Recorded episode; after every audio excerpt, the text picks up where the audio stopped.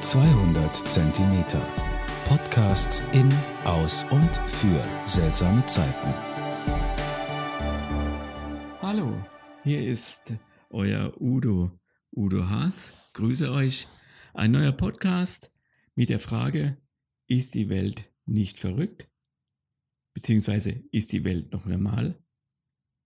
Und mit verrückt meine ich nicht die Welt oder die Menschen, die in die Psychiatrie kommen, weil es ihnen seelisch nicht gut geht oder die eine Psychotherapie machen, wie zum Beispiel solche Menschen, die eine Angsterkrankung haben, Burnout, Depression oder psychosomatische Erkrankungen, die irgendwie mit dieser normalen Welt einfach nicht mehr zurechtkommen, weil sie vielleicht auch zu sensibel sind. Nein, ich meine die Welt um uns herum. Ist die nicht irgendwie nicht normal? Ist die vielleicht verrückt? Schauen wir uns mal die Welt an in ein paar Facetten und am Ende zu entscheiden, ob die Welt verrückt ist oder noch normal. Da wird seit Jahrzehnten werden große, mächtige Bäume gefällt. Nicht nur einzelne, nein, ganze Bautrupps ziehen in die Wälder, vor allem zurzeit in Brasilien, und machen alles hin, was sie jemals, was ihnen unter die Räder kommt, beziehungsweise unter die Kettensäge. Und warum? Für Ölplantage, für Weideflächen, für Rindviecher, dass sie, dass wir das argentinische, das brasilianische Steak auf unserem Teller haben. Aber das ist nicht nur in Brasilien so, sondern auch in asiatischen Ländern, in Russland. Und ganz früher haben die Europäer ihren Urwald zerstört. Aber mit der Vernichtung des Waldes gehen auch ganz viele Pflanzenarten unwiderruflich verloren. Und auch indigene Völker und dessen Kultur werden häufig absichtlich ausgelöscht. Ist dies normal? Beziehungsweise vielleicht auch intelligent? Ich denke nicht. Denn die Abholzung vom Regenwald, das wissen wir alle, erhöht die Treibhauseffekte. Und so können wir das Ziel von 1,5 Grad der Erhöhung der Temperatur nicht mehr halten. Aber auch viele Arten, Pflanzen sterben aus, indem man diesen Wald so abholzt.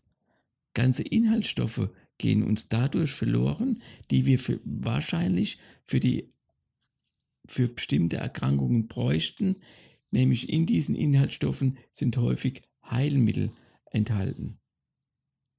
Aber wir müssen gar nicht in die Ferne schauen.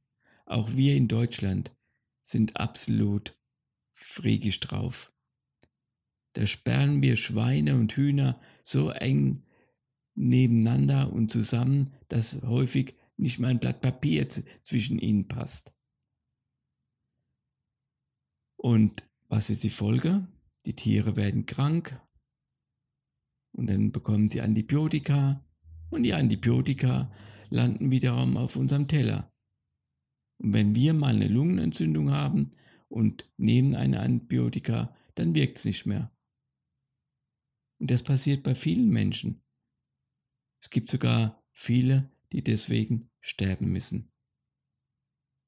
Und mal ganz davon abgesehen, ethisch kann man diese Tierfolterei überhaupt nicht mehr unterstützen und auch verstehen.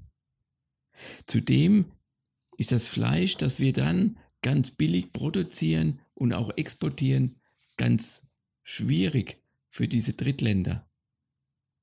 Nämlich in den Drittländern gibt es häufig einen Markt für Hühner. Aber dieser Markt wird mit billigem Fleisch aus Deutschland zunichte gemacht. Und dann haben die Familien keine Möglichkeit mehr, Hühner zu züchten, zu verkaufen und damit Geld zu verdienen. Das fördert die Armut und natürlich auch erhöht die Bereitschaft, dass die Menschen in die Städte ziehen wollen oder in andere Länder. Ist das normal? Ist das intelligent? Schauen wir aber uns auch mal die Politik an, die in den letzten Jahrzehnten gemacht worden ist. Hier in Deutschland auf dem Energiesektor. Da wurde uns versprochen, Atomstrom ist billig und sicher. Wir wissen sicher, nach Tschernobyl und Fukushima ist es bei weitem nicht. Und billig wird es nur deswegen, weil diese Risiken, die es gibt, einfach auf die Gesellschaft übertragen werden. Und auch den Atommüll, den wir noch Hunderte, Tausende, Zehntausende von Jahren lagern müssen, all diese Kosten werden auf die Gesellschaft sozialisiert. Das ist doch abartig. Das ist doch nicht mehr normal. Wenn wir wirklich Atomstrom zahlen müssten, dann würde der weit mehr kosten als der Preis, den, der jetzt so gehandelt wird. Deutlich über einem Euro müsste der Preis liegen. Eine andere Facette, besonders seit den 90er Jahren, ist Folgendes passiert. Schauen wir mal in die Arbeitswelt. Es gibt fast keinen Zweig mehr in der Wirtschaft, der nicht bis ins Kleinste, absolut ins Kleinste, durchrationalisiert worden ist. Bei jedem Arbeitsplatz wird der Druck erhöht, das Tempo wird massiv erhöht und die Gesundheit leidet darunter.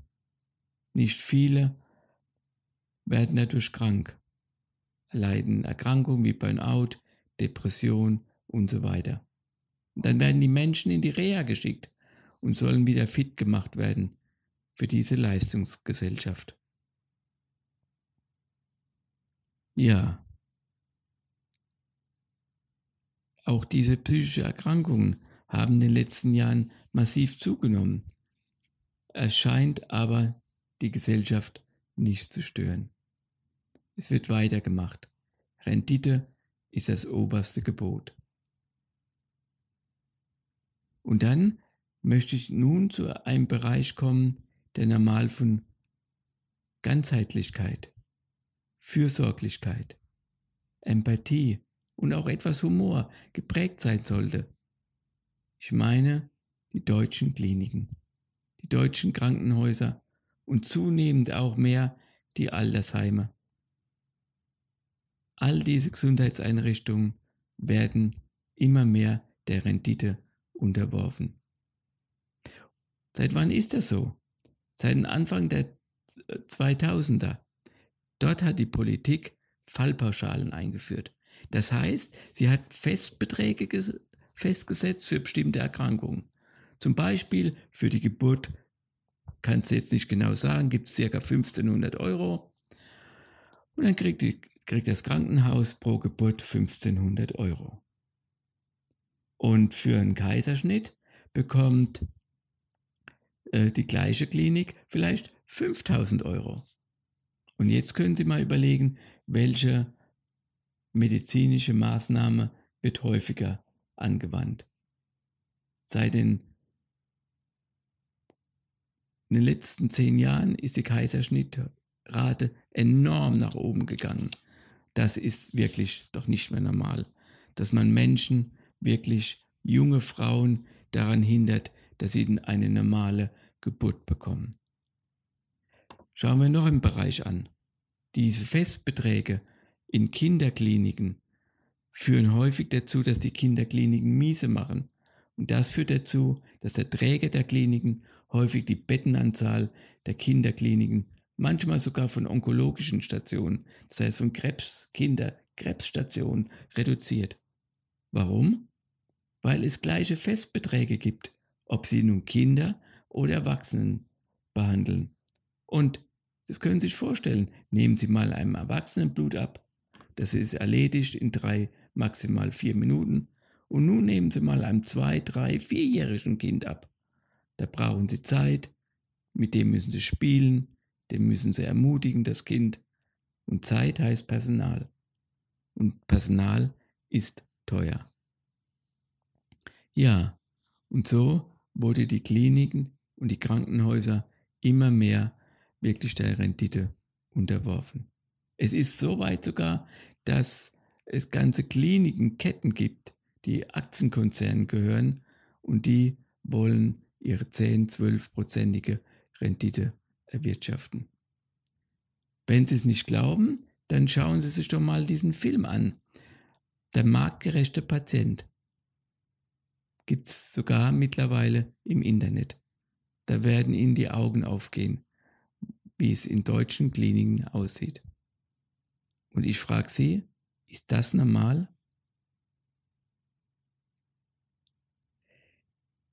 Und schauen wir uns einen letzten Bereich an, die Börsen.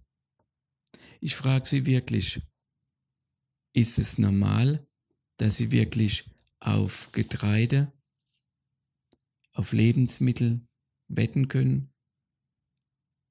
Ob die Preise steigen oder fallen? Und dadurch wird der ganze Markt wirklich so durcheinandergewirbelt. Die Preise steigen und viele Menschen können sich dann diese Preise gar nicht mehr erlauben und die Armut regiert dann die Welt. Die Menschen, weil sie sich nicht, selbst nicht mehr ernähren können, ziehen vermehrt in die Städte oder von den Städten in andere Länder. Dann kommt das Problem, das wir zum Teil verursacht haben, wieder auf uns selbst zurück. Ja, ach, ich könnte mit vielen Beispielen weitermachen, aber ich höre jetzt auf. Was könnten wir an diesen Beispielen erkennen? Häufig existiert bei Politikern, bei Managern, aber bei uns Menschen grundsätzlich eher ein kurzfristiges Denken. Ein Schauen, was ist die kurzfristige Folge was ist die kurzfristige Rendite. Es wird nicht geschaut, was ist die langfristige Folgen. Was sind die globalen Folgen? Dieses Denken müsste mehr Einzug halten in unsere Welt. Und so wird Umweltzerstörung, soziale Isolierung, Bankenpleiten und so weiter wird alles entsteht praktisch dadurch, dass wirklich der, die Rendite einfach oberstes Priorität ist. Und wenn es dann negative Folgen gibt, ich habe es vorhin beim Atomstrom erklärt, dann wird es auf die Allgemeinheit umge um, umgelegt. Siehe die Bankenpleite, die Gesellschaft musste zahlen, die Umweltzerstörung, die Gesellschaft muss es zahlen. Ja, diese aktive Polarität, in der ich schon mal in einem früheren Podcast gesprochen habe, zeigt hier wirklich sein absolut hässliches Gesicht in den Auswirkungen dieses kapitalistischen Systems. Und dann schickt man Menschen, die mit diesem System nicht mehr zurechtkommen, in die Psychiatrie weil sie sollen eine Psychotherapie machen. Und dabei sind diese Menschen wirklich so daneben?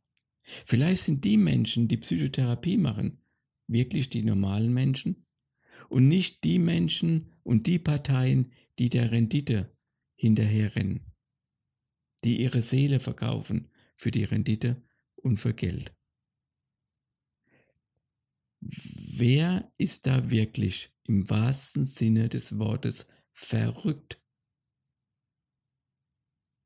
wenn wir nur Geld, Zeit als oberste Priorität haben und alles andere, die Umwelt, das Miteinander, die Solidarität nicht mehr zählen. Vielleicht sollten wir manche Wirtschaftsfanatiker und manche Politiker eher mal in die Psychiatrie bringen. Und dort könnten sie eine gute Psychotherapie machen nämlich solche Wirtschaftsfanatiker, die Rendite über alles stellen, die brauchen wir in unserer Welt, finde ich persönlich, nicht mehr.